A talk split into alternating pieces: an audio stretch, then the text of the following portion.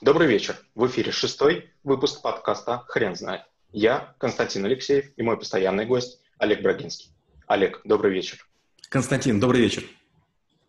Хрен знает, что такое навыки, но попробуем разобраться. Олег, можно ли утверждать, что время профессии прошло и будущее за навыками? Мало того, что время профессии прошло, я именно и утверждаю, что время за навыками.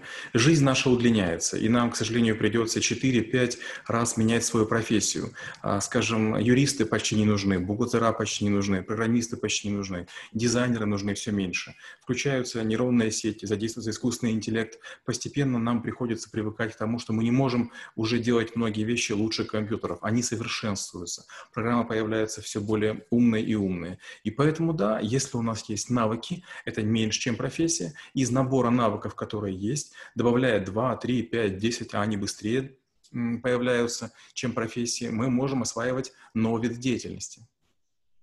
Олег, нужно ли идти в университет и получать профессию? Константин, хороший вопрос. К сожалению, сегодня я скажу так, нужно. А, из-за того, что сейчас многие требуют высшее образование, к сожалению, это пропуск на работу для многих профессий. Пригодится оно, не пригодится – спорный вопрос. Но считается, что высшее образование экономическое или техническое или юридическое необходимо для многих а, профессий или должностей. Если вы на них претендуете в будущем, конечно же, вам лучше отучиться в университете. Что можно сделать? Помимо одного вуза можно поступить сразу в два. Я, скажем, за, на протяжении примерно 8 лет а, прошел 5 а, вузов. Это мне очень сильно помогло. Олег, какие базовые принципы освоения навыка? Первое, необходимо построить некую пирамиду, из которых э, вот вы будете строить свою систему навыков. Навыков большое количество.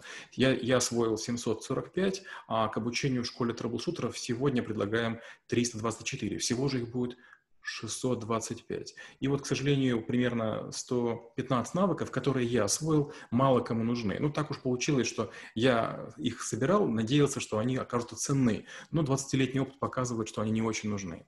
И вот вы можете посмотреть или наши передачи «Хрен знает», или, может быть, мои мини-касты, где много этих навыков, и подумать, нужен или не нужен. А как раз наша передача для этого и служит, что вы поняли, цепляет за сердце или не цепляет. Попробуйте для себя придумать 15-20 навыков. Обычно этого хватает, чтобы получить вторую карьеру.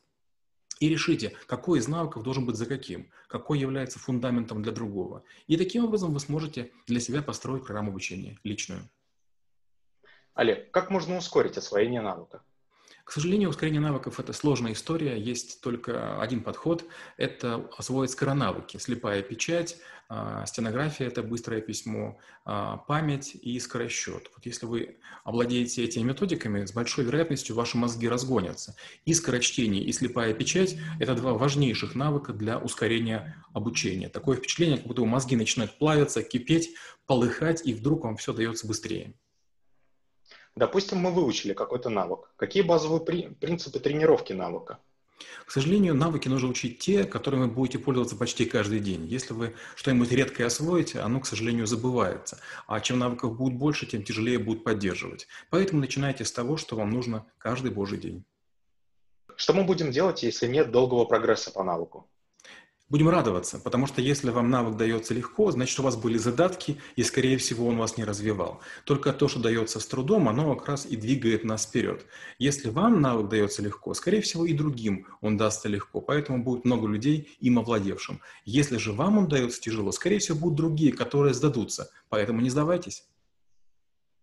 В какой момент можно остановиться изучать навык? Это почти невозможно. Только вы начали каким-то навыком овладевать, у вас все время будут ситуации, при которых вы будете понимать, что вы развили его недостаточно. Это будет и в 80 лет, и в 90, и в 100, а для некоторых даже для 120. Олег, назовите, пожалуйста, топ-10 навыков для каждого человека. Ну, я уже сказал два. Это слепая печать, это скорочтение. Наверное, на третьем месте я поставил бы память, логику, критическое мышление, а, копирайтинг, а, риторика, презентация, Microsoft Word и Microsoft Excel или похожие программы. Олег, спасибо. Теперь на вопрос, что такое навыки, будет сложно ответить. Хрен знает.